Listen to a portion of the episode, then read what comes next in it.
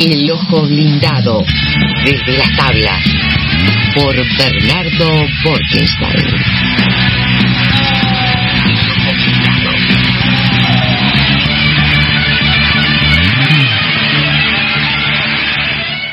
Bueno, ahora sí te damos la bienvenida. ¿Qué tal, Gustavo? ¿Cómo está la audiencia? ¿Todo bien? Todo bien. Qué divino estar en el estudio de vuelta, ¿no? Después de dos años y medio raros. y... Bueno, lo que nos convoca al teatro. Sí. Es un año excepcional de teatro.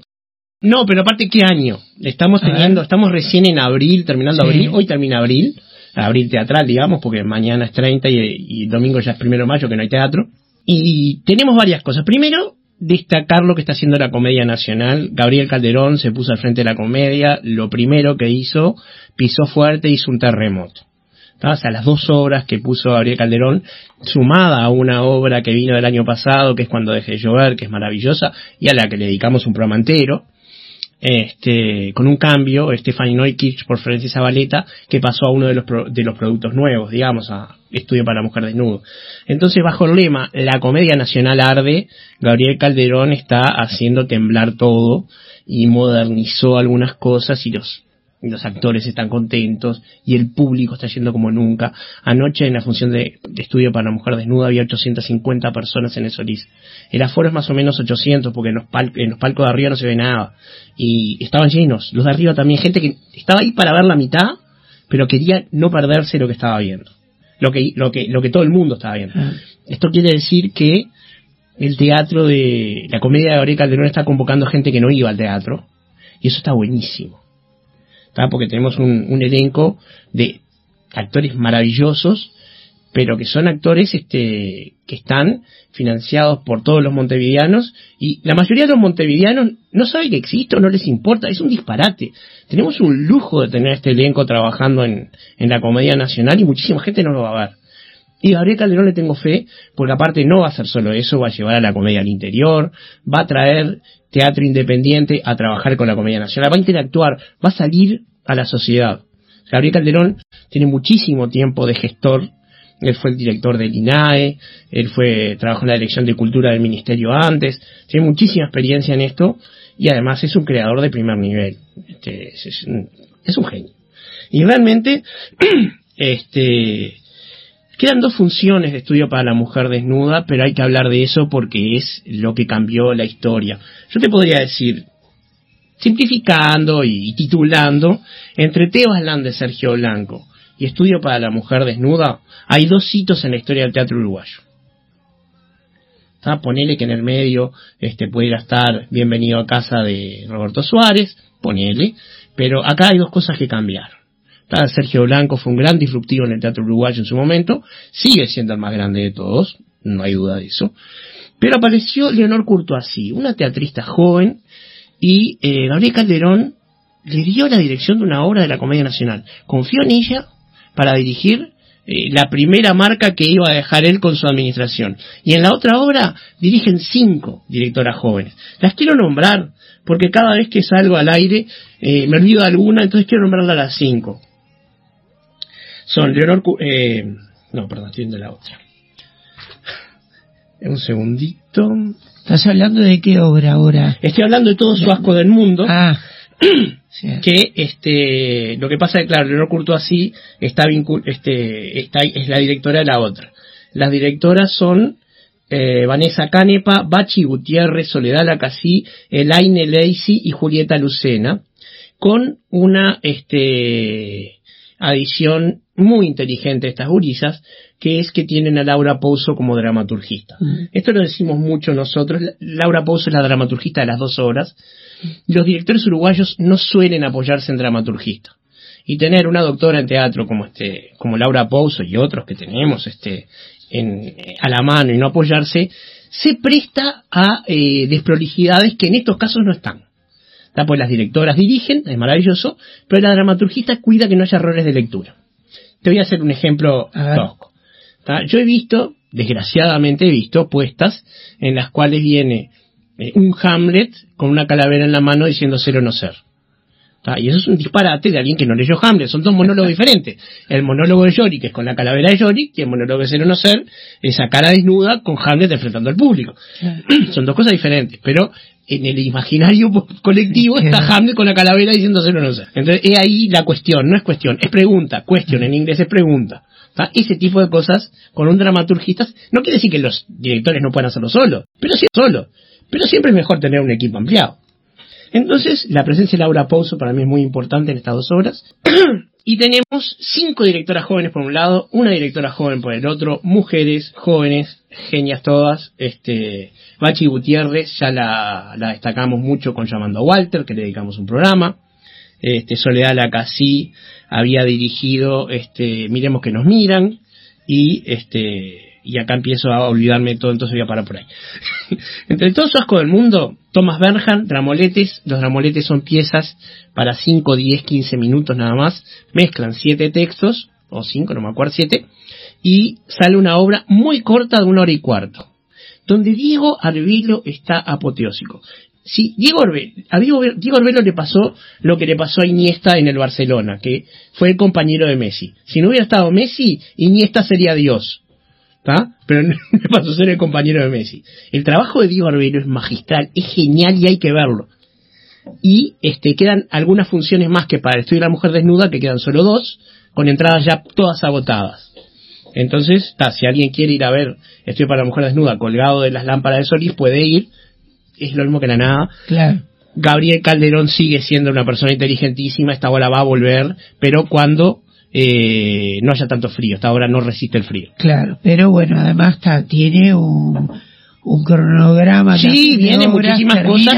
Entre ellas viene una versión teatral de Esperando la Carroza, que estamos todos con ganas de verlo.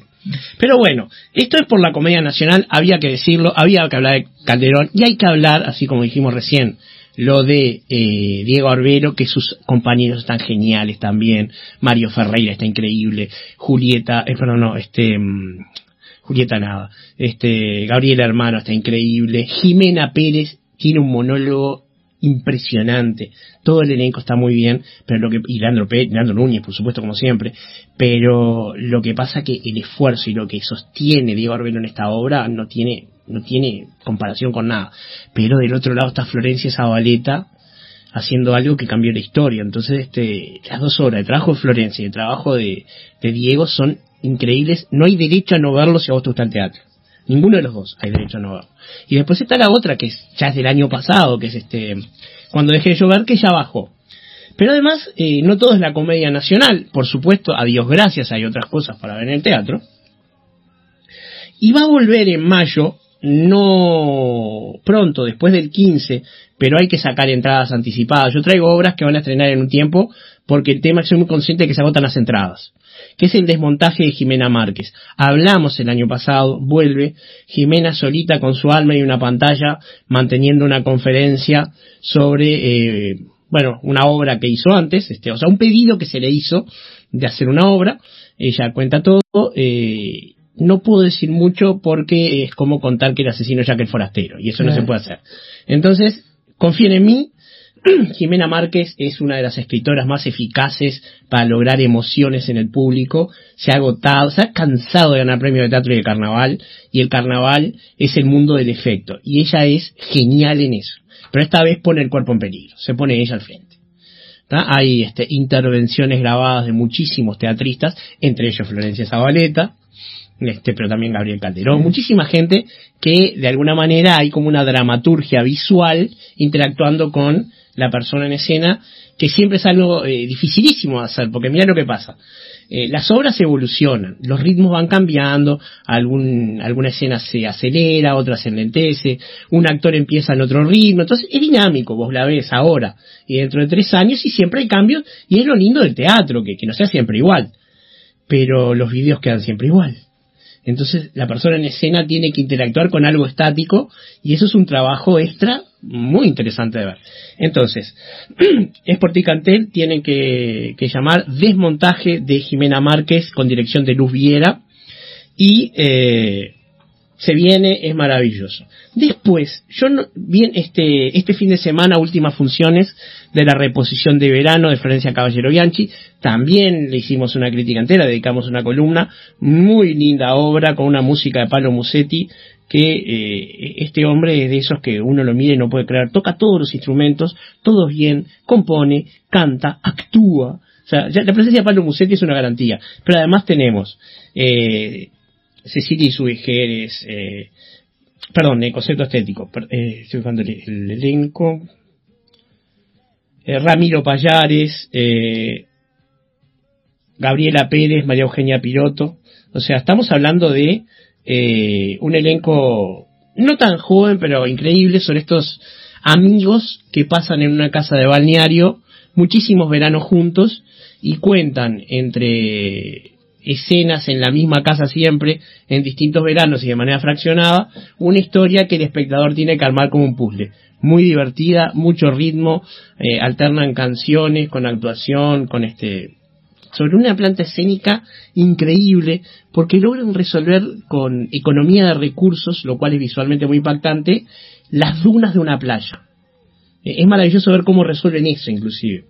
Y es una escena que, sin moverse, sin cambios, con el efecto de las luces y de los actores, es proteica y se convierte en la casa, en las dunas, en una estación de, de ómnibus. Es muy interesante ver cómo Florencia resuelve eso. Este fin de semana son las últimas funciones y hay que ver.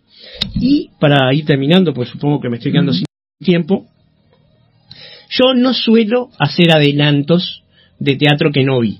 ¿ah? pero a veces hago una excepción cuando le tengo fe a una obra.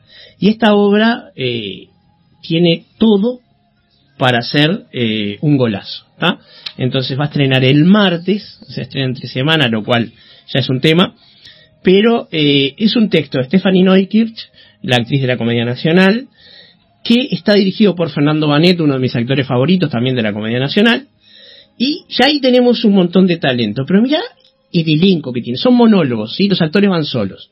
Mariana Lobo, Victoria Rodríguez, Pelusa Vidal, Rodrigo Garmendia, Nacho Cardoso y Horacio Camandule. Son todos actores, cualquiera de ellos solos es un llamador para el teatro. Y están todos juntos. ¿Está haciendo? Eh, siempre me gustaron las matemáticas. ¿eh? Ahí va, pero hay un hilo conductor, son monólogos independientes. No porque te se explico. Sabe. No, se sabe. Es una obra y hay monólogos. Yo me acerco al teatro tratando ah. de no saber, o sea, obviamente ya el Macbeth sí, pero cuando es algo nuevo, mi metodología es no, María Esther se lee todo, mi esposa se lee todo antes de ir. Y el público elige o por el director, por la Exacto. Por Yo me leo todo cuando vuelvo. Ahí es, mi metodología, me gusta que me sorprendan en serio. Ah. Entonces, por ejemplo, para que te hagas una idea, yo fui a ver La Mujer Desnuda sin saber que se iba a cortar la cabeza. Primera escena de la obra, primer momento. No, no, no estoy spoilando nada. Empieza se corta la cabeza, se la vuelve a poner y arranca la obra. No, no, después realismo mágico, no, no arruine nada. Eh, pero entonces, esta obra siempre me gustaban las matemáticas, con estos monstruos en escena, y con la dirección de, de Fernando Banet, y con, mira esto, eh, trabajo coreográfico Cristian Moyano, diseño audiovisual Miguel Grompone, el que hace todas las magias audiovisuales de Sergio Blanco. ¿Está? Eh, fotografía Santiago Mazarovich y no dice quién es el, el, el dispositivo escénico, perdón, Daniela René López. ¿Sí? Y con sonido de Martín Pisano y producción de Lucía Echeverry, otra genia. ¿Qué, este, desagradecidos somos los críticos con los productores? Son esos soporte material de una obra y generalmente no los nombramos en las críticas. Lucía Echeverry este, es una de las mejores productoras que hay junto con Karina Escajal y otros. Este, y realmente voy a empezar a, a corregir ese error. Bueno, esas son las recomendaciones. Eh, quedan funciones de verano, quedan funciones de todo su asco del mundo y se viene esto. Para dentro de 15 días vienen más estrenos y alguna sorpresita. Bárbaro. Eh, muy bueno escucharte, Bernardo, a veces hablar de del teatro, no solo a veces de, de la crítica de una obra, sino de esto mismo que recién decías, ¿no? Para comprender también. Claro, porque este, e, e, ese trabajo invisible es como los productores de radio. sí. ¿Cuándo le dieron un iris o un tabaré a los productores de radio? Ay, ¿qué hacemos sin operadores? ¿Qué hacemos sin los operadores? Operadores, mirá. Claro. Pablo Baute, si no nos Claro que los operadores tienen eso que odian a los conductores. Pero... Después lo arreglamos. Gracias, Bernardo. Nos vemos otros 15 días, Gustavo.